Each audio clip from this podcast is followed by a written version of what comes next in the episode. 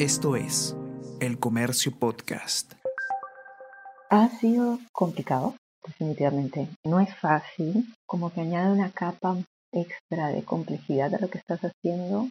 Comenté hace un momento sobre haber ido con mi, con mi hijo a, Puerto Maldonado cuando estaba haciendo el doctorado y, fue una experiencia muy bonita, pero no voy a negar que, hubo momentos de ansiedad, de este, por ahí le dio un poco de fiebre y con, su hermano también haciendo otro trabajo también eh, he viajado con él. Ahora, siempre como he trabajado sobre todo en salud pública y he tenido suerte también de trabajar en grupos quizás muchas veces liderados por, por otras mujeres que estaban en situaciones similares, entonces tampoco ha sido, ha sido más bien quizás una red de, soporte, ¿no?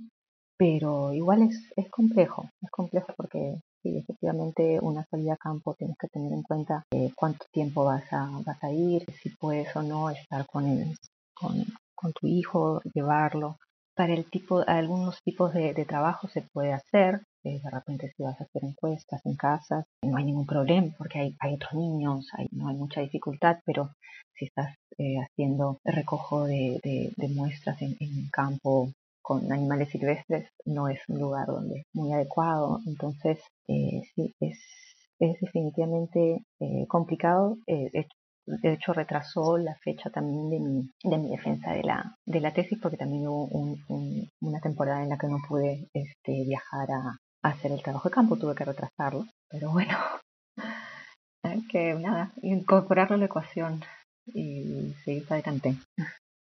Es bióloga por la Universidad Nacional Agraria La Molina. Es doctora en epidemiología y control de enfermedades globales en la Escuela Bloomberg de Salud Pública de la Universidad Johns Hopkins. Se desempeña como investigadora en salud pública. Actualmente trabaja en la Pontificia Universidad Católica del Perú como parte del equipo de laboratorio de genómica. Además, es docente en la misma universidad. Su área de interés son las enfermedades infecciosas. Su nombre es Gabriela Salmón Mulanovich y este es el episodio 26 de Mentes Peruanas. El Comercio Podcast presenta Mentes Peruanas. Desde su punto de vista, ¿cómo calificaría usted la, actuación, la respuesta de la ciencia peruana en este casi un año que llevamos de pandemia? Ya, bueno, creo que ha habido mucha, eh, mucho interés y compromiso para, este, para poder responder a las, a las necesidades.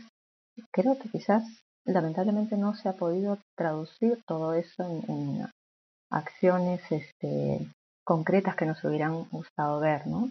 Por ejemplo, em, el hecho que recién en este momento se esté dando esa, ese refuerzo al primer eh, nivel de atención de, salud que hubiera sido eh, fundamental, eh, no solamente para atender los casos directamente de, de, infección este, por, el, por el virus, por el coronavirus, sino también por una serie de otros problemas que, puede tener cualquier persona, ¿no? que se han visto tratamientos interrumpidos, este, y creo que ha sido eh, un, hemos debido eh, trabajar mucho más con el primer nivel de atención y de la misma forma también poder, hemos visto también en este momento que los, los lugares que, digamos, donde se da digamos, lugares cerrados son los lugares donde podemos tener mayor eh, contagio, ¿no? Y el hecho de que hasta este momento no hayamos podido aprovechar y usar los espacios públicos, las calles, eh, de tal manera que permita aliviar un poco esa, estamos en ese momento, se ponen como en disyuntiva el hecho de que este, eh, los negocios se tienen que cerrar o quiebran porque no pueden atender, pero a la vez no sé si estamos pensando realmente las alternativas que podríamos este, utilizar eh, en este momento, ¿no? Va a ser un año y creo que deberíamos poder aprovechar y usar mejor los espacios públicos, aceras, este, vías públicas para um, tratar de, disminuir el, impacto y el contagio del virus. No, no sé cuál es su, su sentimiento frente a eso, frente a que se diga hacia afuera que se está atendiendo a las recomendaciones científicas basadas en evidencias, pero que cuando uno ve las medidas que se toman en realidad parece que simplemente no las escucharan. ¿Qué, cosa cree usted que, debería pasar o que se debería hacer para que de una vez eh, se empiecen a, tomar las decisiones teniendo en cuenta las evidencias que nos dan la ciencia? Sí, bueno, creo que además este ha sido bien eh, contundente el hecho de cuando se decía que se estaba trabajando con la evidencia, pero también habían algunos medicamentos que estaban incorporados o que demoraron en salir de, las recomendaciones, este, a pesar que se tenía eh, se tiene eh, ¿no? información sobre, sobre el impacto o el, más bien no, que, no tienen una, una eficacia. E, eso, a, o sea, todas esas cosas demoran y efectivamente este, esta sensación de, eh, lo sé también por algunas personas que sé que han estado trabajando quizás más de cerca, el hecho de plantear las, las recomendaciones y que luego no necesariamente estas sean adoptadas eh, también es cierto, y tengo que reconocer, yo cómodamente estoy aquí y digo cosas, pero implementar esas, esas este, medidas es otra historia, ¿no? Una serie de, de coordinaciones que, que, deben hacerse, digamos, el uso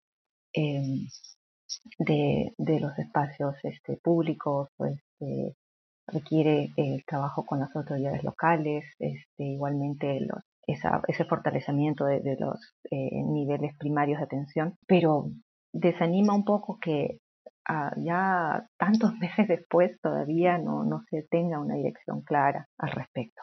Desde su punto de vista, ¿cuáles considera usted que deberían ser eh, los puntos específicos o los aspectos en los que un el lector debería fijarse si es que tiene que escoger a alguien pensando en que va a hacer algo por solucionar, no solamente o por tratar de, amainar este, este impacto de la pandemia, sino también pensando en cómo ayudar al desarrollo de la ciencia y la tecnología en el país. Creo que para eso es bien importante, siempre pensamos en los planes de gobierno, pero muchas veces son declaraciones, no, no tienen mucho detalle. Este, pero eso tenemos que acompañarlo también con eh, ver el, equipo con el que se está trabajando, ¿no? Y sobre todo qué, qué demostraciones pueden haber tenido ya de haber estado justamente apoyando sus, este, el trabajo que, que hayan desarrollado los miembros del equipo o si algunas personas han tenido alguna experiencia en cargos públicos, este, cómo han realmente eh, utilizado la, la, evidencia para guiar mejor sus, este, sus acciones ¿no? en, a distintos niveles y en distintas áreas.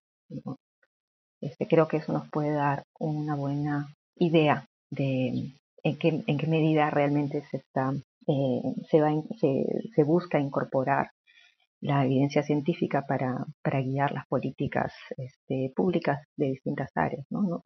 Ya, o sea, pensando en la, en la pandemia, el problema que tenemos actualmente, pero también en, distintas otras áreas de, gobierno.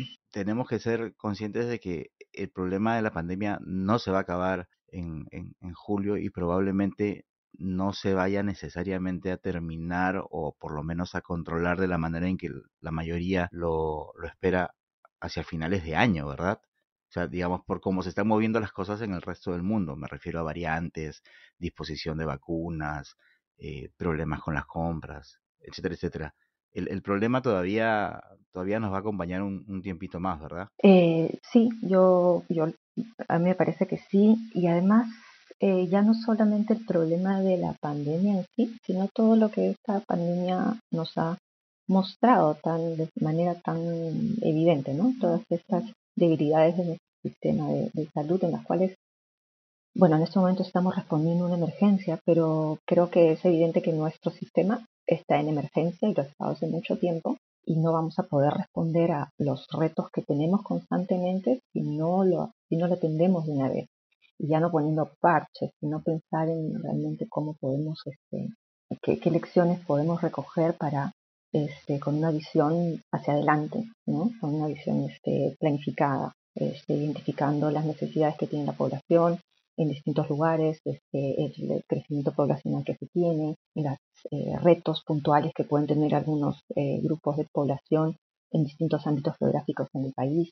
Creo que, nos toca eso, o más allá solamente de la pandemia, que efectivamente nos va a estar acompañando este año también. Eh, espero que en menor medida, a medida que vayamos avanzando con la, con la vacunación. Pero tenemos un, problema de todas maneras del que no nos, no nos vamos a, a, quitar solamente una vez que, que podamos pasar la página con esta pandemia. Dígame, ¿usted qué cosa quería hacer cuando era chica? Ay, quise hacer muchas cosas. no sé, en algún momento quería estudiar psicología, también, este, eh, bueno, biología marina. Este, en algún momento también estuve muy entusiasmada con, este, con la, ingeniería naval, me, me, llamó mucho la atención, en fin, un poco de todo. ¿Qué tal era en el colegio? ¿Qué, qué tan buena alumna era? ¿Qué cursos les gustaban más? ¿Qué cursos les gustaban menos? Me iba bien en el colegio. Los cursos que más me gustaban eran, bueno, biología, me gustaba mucho, química orgánica, este, me gustaba también. Curso de, de lengua, o sea, de, lengua también me gustaba. ¿En casa tuvo usted algún modelo, alguien que le haya alentado o, o que, como le digo, que le haya servido de modelo para orientarse hacia una carrera científica? Ah, quizás no explícitamente, pero siempre hubo, o sea, ninguno de mis padres se ha dedicado a, a la ciencia o la investigación, pero siempre, este, eh, digamos, eh, siempre ha habido mucha mucha discusión igual en la casa, ¿no? Y preguntarse cosas y, y a mis padres siempre los he visto leyendo también, entonces este, me, me daba mucha curiosidad eh, y en general hacer preguntas y sobre cosas que leía, cosas que leía, este, cosas que ellos estaban haciendo. Y dígame, ¿hay alguna recomendación, alguna frase, alguna, alguno de estos latiguillos que suelen usar los papás durante la crianza que usted tenga presente hasta hoy o que de repente se haya sorprendido diciéndolo años más tarde? Hay, hay dos cosas, una que quizás no tiene mucho que ver con eso, que siempre me acuerdo y que de hecho también se lo digo mucho a mis hijos, este, que es más ayuda el que no estorba. Pero eso no tiene mucho que ver con esto ahora. Pero sí luego hay otras dos cosas que, que también me, me he escuchado repitiéndolas y que creo que que son, han sido como muy, como que van orientando mucho lo que, es como quiero hacer las cosas, ¿no? Que es este, eh, si vas a hacer algo, hazlo bien, ¿no? O sea, dedícale. Y luego también preguntar no cuesta, ¿no? Este, bueno, de repente podemos, bueno, pregunta, ¿no? Preguntar y quizás, y así, en verdad, esa ha sido una de las cosas que más me ha gustado porque con esa, con esa idea he podido de repente establecer colaboraciones o este, identificar oportunidades que, que no, o sea, preguntar, ¿no? Este, bueno, vamos a escribir un correo, vamos a, este, tratar de hablar con esta persona a ver si, si hay interés y, no sé, puede ser que ha funcionado. Y en todo caso, cuando no ha habido, pues bueno, se, se hizo el intento. ¿Hay algún momento en su vida personal que usted considere que se haya, que se haya convertido en un quiebre o varios momentos que de repente haya usted haya podido identificar como que obligaron a que de repente lo que lo que tenía planificado o como pensaba que iba a, transcurrir su vida hizo pues eh, hizo que esta cambie de, de curso o que tome alguna otra decisión que no la tenía planificada con antelación? Mm, no sé si cambiar el, curso de, de lo que, o sea, de, digamos, de las cosas que tenía previstas, porque honestamente tampoco es que yo sea un, que yo haya tenido todo así muy, muy, muy delineado siempre. Creo que un poco este, he ido construyendo también en la medida que, que, iba trabajando y, se iban eh, presentando oportunidades que, me permitían este, crecer y desarrollarme más en, en, este, en el área que me interesaba. Pero Quizás sí recuerdo un, momento, este, estando todavía en la universidad en pregrado, en que estaba muy frustrada con los cursos que estaba llevando, estaba acostumbrada a tener mm, buenas notas del colegio y no era lo mismo en la universidad y estudiaba un montón y apenas este, eh, sentía que no, no, tenía las, no, no podía este, rendir bien este, y estaba dando vueltas que si se debía seguir estudiando biología u otra cosa. Y mi hermana me dijo, ¿y para qué vas a hacer otra cosa si te vas a aburrir?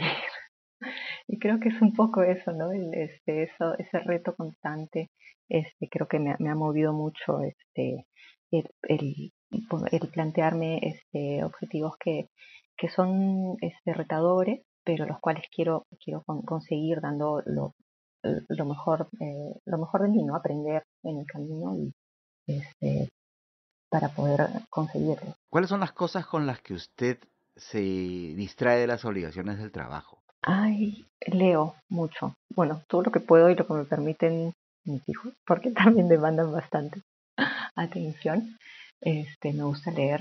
También en cuanto en el 2019 este, le agarré muchísimo gusto a la natación. Eh, no lo he podido hacer desde entonces, hace como un año cuando me, me metí en una piscina a nadar, este, lo cual me da mucha pena.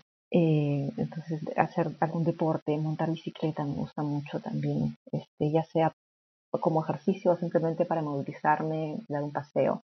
Este, me, me, gusta. De hecho, no es tan raro tampoco que me vean llegando a una reunión en bicicleta, es que la distancia y el tráfico lo permite.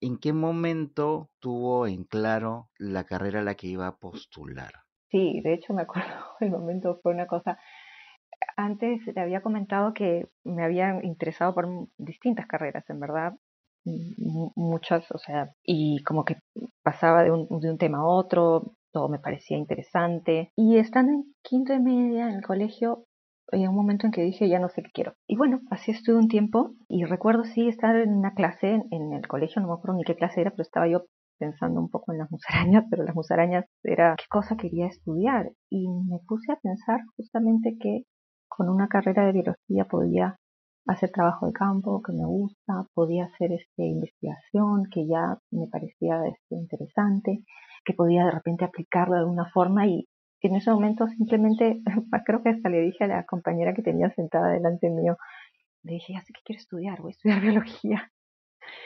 Y me dijo, me, miró como diciendo, bueno. pero, pero sí, o sea, sentí que, que era una carrera que reunía las cosas que, que me interesaban.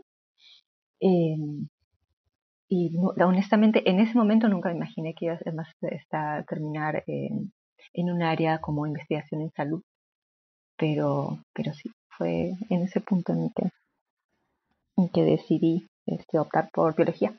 Y, y, cuando, y cuando usted llega a su casa y le dice a sus papás, voy a estudiar biología, ¿cuál fue la reacción? Digo, porque, y ahora que somos adultos, lo comprendemos un poco mejor, este, y pero sobre todo, pues lo de las generaciones anteriores, muchas de las decisiones, sobre todo vinculadas con nuestras vidas profesionales, tenían que ver con, ok, ¿y qué vas a vivir? ¿Dónde vas a trabajar? ¿Cómo, cómo te vas a mantener? ¿Cómo vas a mantener a tu familia si que quieres tener una? Bueno, no hubo oposición, o sea, para nada. Creo que, no sé, pienso que a lo mejor este, hubo también un poco de, de machismo por ese lado, ¿no? Yo no era hombre. De repente ahí me hubieran cuestionado un poquito más.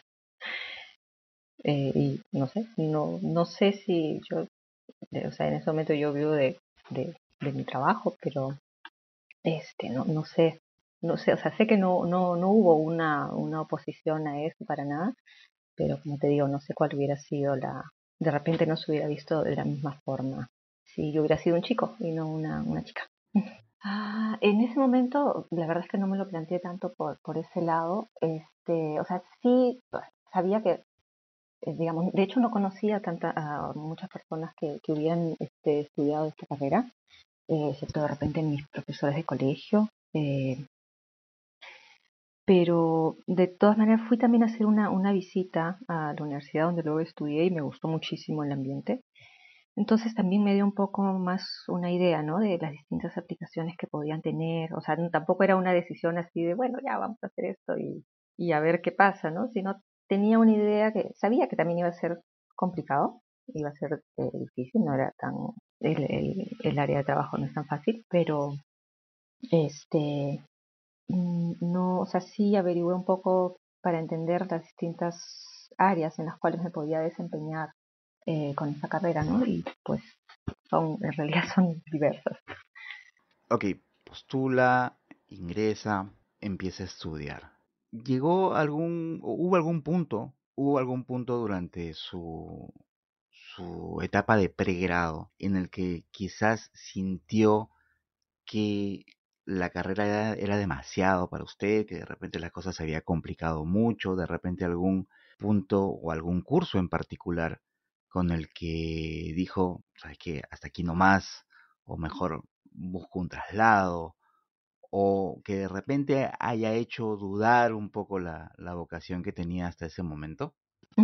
Claro, te, te, le había comentado antes eh, sobre esta situación en la cual estando más o menos a la mitad de la carrera, eh, realmente con los cursos de, de, matemática más avanzada que estaban haciéndome patalear, este, y que realmente estaba considerando esto es lo que quiero hacer porque está sumamente difícil, este, es complicado, me esfuerzo un montón, no obtengo los resultados que yo espero. Este, que tuve esta conversación con, con mi hermana que me dijo, pero este, bueno, plantéatelo bien porque si no tienes algo que te, que te motive y que te rete, no te vas a, te vas a aburrir. Entonces creo que eso fue lo que me hizo pensar un poquito mejor, poner las cosas en perspectiva y decidí eh, darle un poco más, darle otra oportunidad. Ahora, y como usted bien mencionó, una de las eh, virtudes que tiene la biología es finalmente el, el, campo de aplicación, ¿no? Todas las, las eh, digamos, los, los, entornos en donde se puede desarrollar profesionalmente. Eh, ¿En qué momento usted toma la decisión de ir un poco más hacia la parte de, de salud? Yo, de hecho, cuando terminé la universidad empecé a trabajar más en temas de conservación. Trabajaba en una ONG, la Asociación Peruana para la Conservación de la Naturaleza. Este, y digamos, me interesaba bastante ese, esa área. Y quería además hacer un curso más de especialización en la universidad. Este, y salió una oportunidad para trabajar en un cargo más bien administrativo en el Centro de Investigación de Enfermedades Tropicales de la Marina de Estados Unidos, que está ubicado, es, es un laboratorio de investigación que está ubicado en, en el Hospital Naval. Y eso me permitía este, tener un, un, ingreso fijo y un horario como para llevar este curso que yo quería hacer. Y a la vez dije, bueno, voy a preguntar, o sea, voy a tratar que esto me sirva también para averiguar un poco sobre temas de salud y específicamente de epidemiología, porque ya me había interesado. En algún momento había justamente preguntado a ver si podía hacer este algunas prácticas o algo en el Instituto de Enfermedades Tropicales en, Cayetano. Y ya, bueno, así como pregunté en esa oportunidad, me dijeron que, en ese momento no. Entonces tenía esa curiosidad. Entonces dije, bueno, para fines prácticos quiero tomar este trabajo y a la vez quiero enterarme un poquito más de cómo es toda esta otra área. Y lo que aprendí ahí, lo que encontré ahí me, encantó, me fascinó y es lo que he seguido haciendo hasta ahora, ¿no? A partir de ahí este, tuve la oportunidad de, estudiar más, de hacer este doctorado y dedicarme a la, a la investigación este, en, en salud. E-, ese momento podríamos considerarlo como, haciendo el símil a la pregunta del bloque anterior, este momento pudo haber sido ese parteaguas que finalmente definió eh, por dónde iba a ir su, su vida profesional. Eh, sí, quizás sí. Este... O, considera de repente que ha habido otro momento que también ha servido, de repente no para cambiar el curso de su vida profesional, pero de repente sí para afianzarlo o, en todo caso eh, confirmar que la decisión estaba bien tomada. Sí, probablemente sí. Además, Luego ya este, trabajando este, en las distintas enfermedades infecciosas, viendo este, enfermedades transmitidas por animales, zoonosis o enfermedades transmitidas por vectores, siempre vuelvo a la relación del entorno con este, el que estamos todos con el, desarrollo, las condiciones que favorecen este, o no a, la presencia de una, de una, de una patología, ¿no?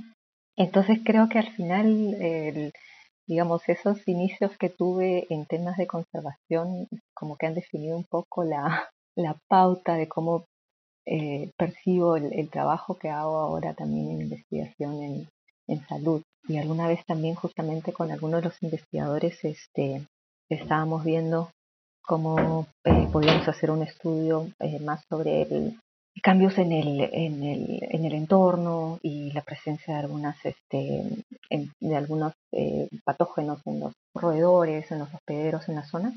Y me dijo algo que también me pareció eh, clave, ¿no? Que, porque yo le decía que qué bueno que, que pues, estamos hablando de este, estos aspectos este, ecológicos que son tan importantes. Y me dice, pero claro, si la epidemiología no es más que una parte de la ecología. ¿No? La ecología ve las relaciones entre los seres vivos y su entorno, esa red enorme, y la epidemiología lo hace, pero de alguna forma este, con un grupo de, más restringidos, si se quiere, ¿no? Entonces, este, creo que de alguna forma he podido em, eh, juntar esos, esos este, intereses tan, tan fuertes que tenía, ¿no? ¿Cuál considera usted que ha sido hasta ahora el momento más importante de su carrera profesional? Creo que un, trabajo que me marcó mucho, este, me gustó mucho, justamente fue mi trabajo de doctorado. Lo trabajé en dengue en, Puerto Maldonado eh, y me permitió explorar varios este, aspectos de la, de, la, de la epidemiología de dengue este, allí. Esto me, gustó mucho, me permitió un poco desarrollar el, el, trabajo con, con, distintas personas, y además también creo que para mí por lo menos lo hizo especial. En, en ese momento tuve a mi, primer hijo y fue mi compañero en muchos en muchas salidas a, a, puerto no para para para recoger la, la, información creo que eso también para mí ha hecho que, que tenga un, un, este un cariño especial con esa con esa investigación académicamente creo que era un, trabajo bastante interesante porque exploraba varios aspectos sobre la, eh, la epidemiología de dengue en Puerto, la, la prevalencia, pero también haciendo un análisis espacial del, este, de la presencia de personas este, que habían tenido dengue en la ciudad.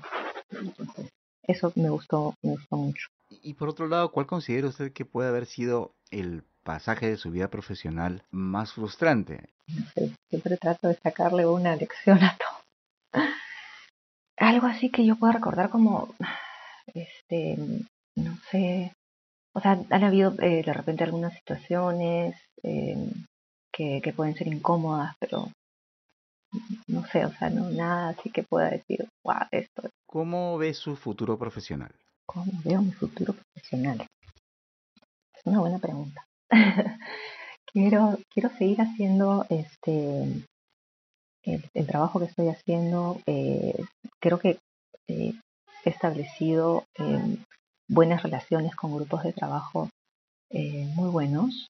Ahora en el laboratorio de, genómica creo que vamos a, poder también este, seguir este, desarrollando ese trabajo, especialmente este, en enfermedades este, infecciosas y me gustaría sobre todo orientarme un poco más quizás a, algunos aspectos que creo que son sumamente importantes y que estamos dejando de lado como este digamos este problemas que tenemos ya encima como cambio climático este, trabajo con algunos grupos este, que están ya viendo este tema también. Creo que es importante va a ser importante incorporarlo en nuestras este, investigaciones para poder prever una una mejor respuesta de nuestros este, sistemas de salud ante este tipo de emergencias. ¿Cuáles son los tres títulos o autores que usted recomendaría a un joven o a una joven que estuviera interesado en alguna carrera de ciencia? Pensando, no sé si, si he leído mucha Mm, hay un libro que me gustó mucho, que honestamente probablemente no lo hubiera leído si no es porque me lo, tenía que leerlo para como parte de, uno de los requisitos de, la, de un curso que, que llevé en la, en la Escuela de Salud Pública. Creo que el nombre del, del, libro es Polio y lo escribió Oshinsky, creo que es el, el, autor. Y me gustó un montón. Hace un, de hecho ganó algunos premios, este, me parece, ese, ese libro. Em, porque narra de, forma bien interesante cómo se, se hizo, este, cómo las distintas áreas de investigación para llegar finalmente a la vacuna de, del polio y los problemas también que surgieron en ese momento. Creo que es, bien interesante. Em, hay un, un, libro que, que eh, bueno, es algo por menos de los temas que a mí me apasionan también, este, que se llama A Flor de Piel, em, que es, es, de Javier Moro. Es una novela, pero el, el trasfondo es la, la campaña de vacunación que se hizo en, el, para la vacuna de la viruela en los distintos territorios que tenía el, España en, esa época, ¿no? Y esto es bien interesante. Es, es una novela, ¿no? Pero, pero está basado en una serie de, de aspectos. O sea, y da un montón para, para pensar desde la parte ética hasta la parte, este, digamos, científica eh, y en fin, la parte histórica también. ¿Cuáles son los libros a los que usted recurre para distraerse, para pararse un poco de la atención del trabajo? Yo leo casi todo lo que se me pasa por enfrente. Ahorita estoy mirando lo que tengo más cerca. Retaza, casi, sí. Eh, ahora, favoritos.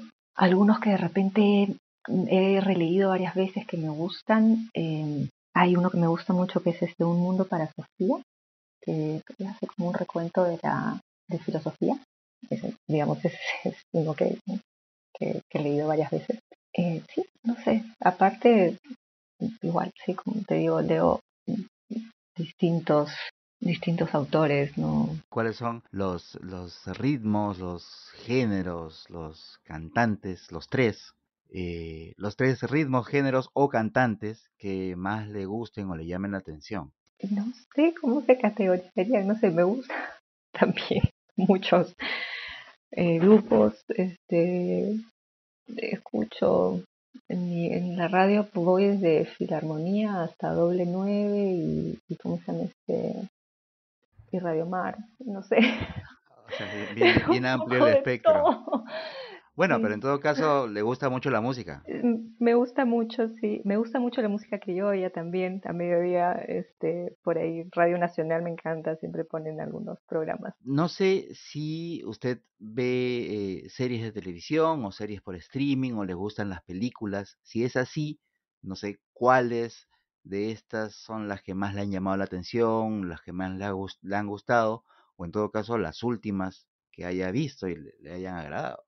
Mm, series, este, bueno, me enganché muchísimo con La Casa de Papel y últimamente estaba viendo una que se llama Cantina de Medianoche, que ocurre en, Tokio, este, que es bien interesante y la he estado mirando. Películas, recientemente no he visto muchas películas, la verdad. Sí, algunas que he visto con, con mis hijos quizás. ¿Cómo quisiera que la recuerden? ¿Cómo quisiera que me recuerden? Mm, como, como alguien que, que siempre, no sé, estuvo, se ha estado esforzando por, eh, por dar lo mejor y tender puentes. Quizás poco por el trabajo multidisciplinario que hago. Quisiera que, me encantaría que mi, mi trabajo en investigación llegue finalmente a, traducirse a políticas públicas y sobre todo a implementarse, pero sabemos que es lo más difícil. Pero, no sé, que, quisiera que, que cuando alguien piense en mí, piense que, que estoy, eh, digamos, que trabajo en esa, en esa dirección, ¿no? En que podamos implementar las, las, mejores este, políticas eh, públicas, ¿no? Basadas en, en el mejor conocimiento que tenemos. Este fue el episodio 26 de Mentes Peruanas, una serie de podcasts producidas por el diario El Comercio para conocer un poco más a fondo a las figuras representativas de la escena científica nacional. Mi nombre es Bruno Ortiz, gracias por escucharnos. Esto fue El Comercio Podcast.